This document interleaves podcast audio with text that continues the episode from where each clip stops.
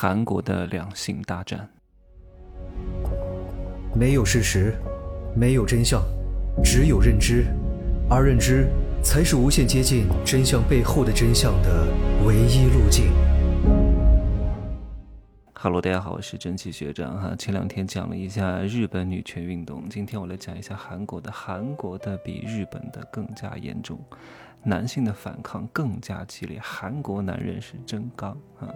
韩国这个民族呢，极其的高傲，嗯，觉得自己高人一等，嗯，然后非常之吵，打仗不行，打架吵嘴倒是挺厉害的。你千万不要觉得中国人很吵，中国人还真的不是最吵的。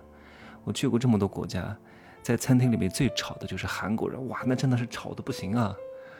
哎，美国人也非常之吵，很多国家的人都吵的不行，中国人也很吵，都差不多的啊，没几个是什么好货色。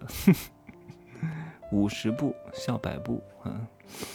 韩国经历了一个什么样的发展呢？之前呢，男女也有过花好月圆的时候，为什么呢？就是经济条件不是特别好的时候，彼此依恋啊。你看七八十年代的男性，就那个时候结婚生孩子的，结成一对家庭的男女，其实那个时候虽然说男人也挣不了多少钱，但至少那个时候的男人有一点点责任啊，知道要养家养孩子啊，照顾家里，有这个非常强大的责任感。现在呢，你把这种性别对立搞得如此之严重的话，就会出现很多软饭男，六块腹肌弱男。软饭硬吃，出门 A A 啊，一切讲究平等，女人是占不到什么便宜的。一旦真的男女平等，女人是最最最吃亏的，因为女人天生在性别上卷不过男人。你一切要求平等的话，其实吃亏的一定是你们。哎呀，所以很多人在征求自己的权益，在喊各种口号的时候，他没有清楚的意识到这个口号到底能够给自己带来什么。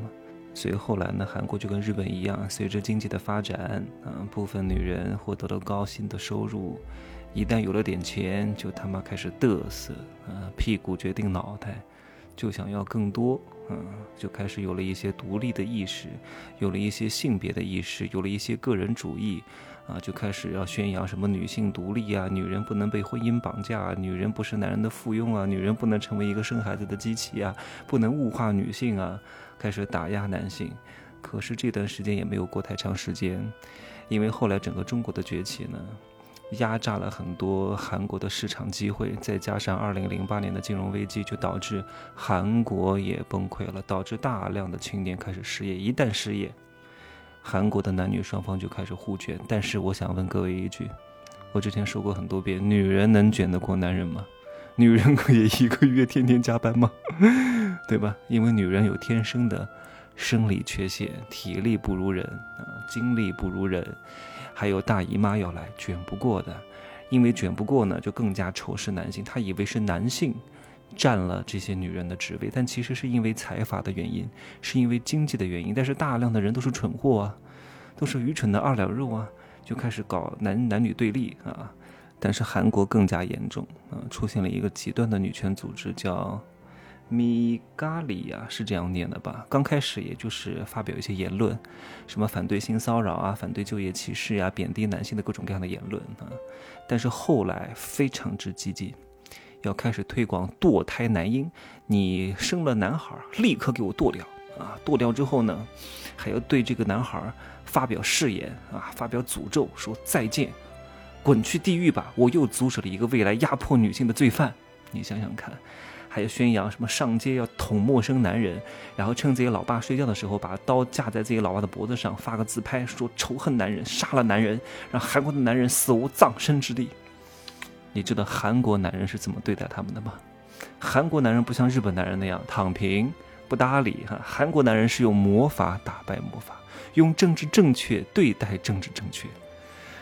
大战开始，比如说有一个网站上传了一张照片，这个照片上呢，男人比女人多，然后韩国女权就说这就是歧视女性啊，是社会对女性的压迫。一般的人会怎么解释？顶多就解释一句，我没有歧视啊，这只是一个偶然性的行为。但是韩国男权做的非常之绝，他们会说，没错，这就是歧视女性。所以你们网站应该下架全部的照片，谢罪道歉。但是如果你们换上来了另外一张照片，女人比男人多，那就是歧视男性。所以你们上吧，啊，你们上来照片我就数，一个一个数。如果男女数目不一样，你们网站就要被投诉，就要被下架，就要被抵抗。各位，牛不牛？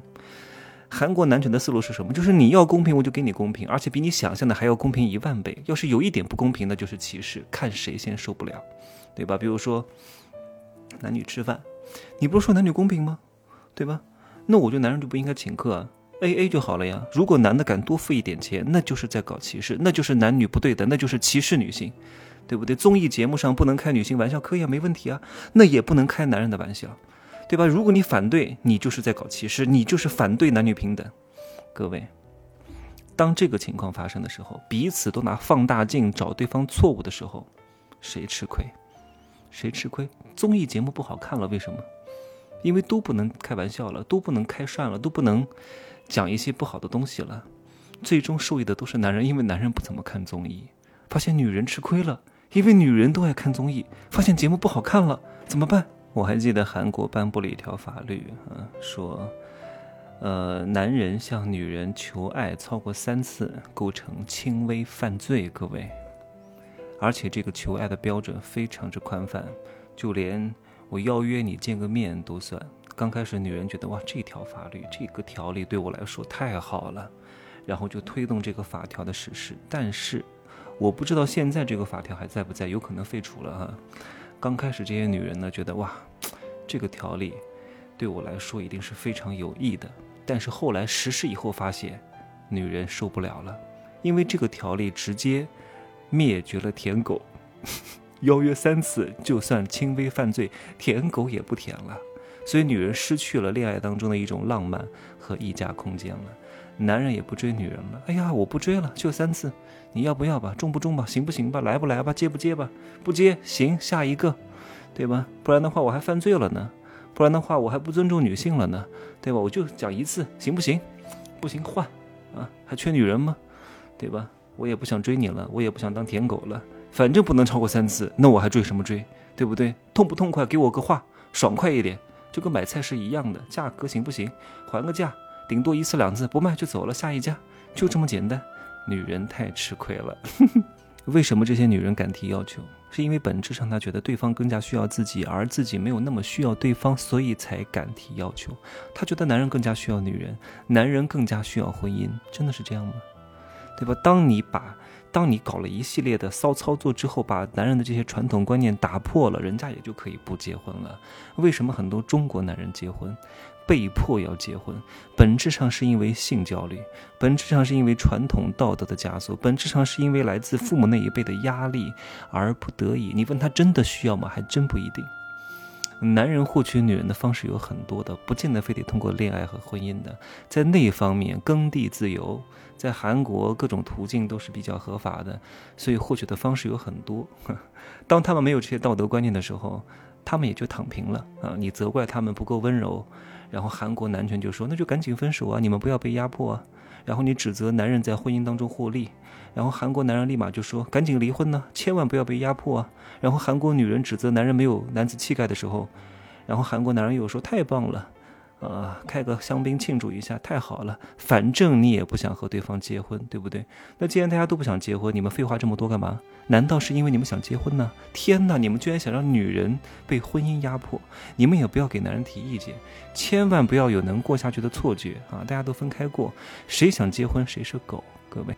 所以当女人提出各种各样要求的时候，什么你要改这个改那个改这个改那个，不然的话我就不跟你结婚，各位。当你通过你的力量把对方的传统的枷锁打破了之后，他们反而会更加获益。他们只会回你一句：“天哪，你居然觉得我还想跟你结婚？我根本就不会结婚的，我都不想跟你结婚，我为什么要改这些东西呢？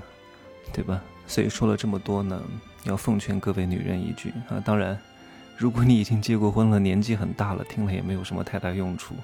这一条呢，对这些小姑娘还是非常有用的。当各种小仙女。开始高举各种女权主义大旗的时候，给自己抬高身价的时候，开始非常令人憎恶的时候，你一定要做一个知音女神，不要跟他们混为一谈，走另外一条路线，让真正优质的男人看到你稀缺的品质，你才能够错峰而行，你才能够独辟蹊径，最终抱得优质男人归。不要让时代的魔怔变成你自己的魔怔，任何时候。不要去高喊大旗，仇恨这个，抱怨那个，没有用。时时刻刻要抓住什么？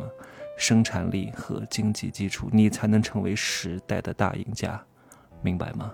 如果你年纪还小，男人的情感刚需一定好好听一听，教你如何成为真正的至阴女神。为什么不能纹身？为什么不能染头发？为什么不能搞一些稀奇古怪的东西？你搞这些东西可以，没问题。啊，你可以获得一帮弱男弱女的赞，有用吗？对吧？你是活在这些虚荣的掌声当中吗？你最终是要让谁看见，谁来买你的单，愿意给你买大单，这才是你最终要思考的东西，而不是哗众取宠，没用的。我看到这些人就笑一笑，对吧？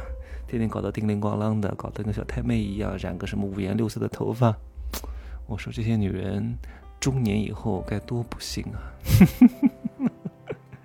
他以为他做了自己，你还没有资格做你自己。真正的自己不是在那儿杀马特啊，不是在那儿搞这些稀奇古怪的东西，这也不叫真正的自己，懂吗？就这样说吧，拜拜。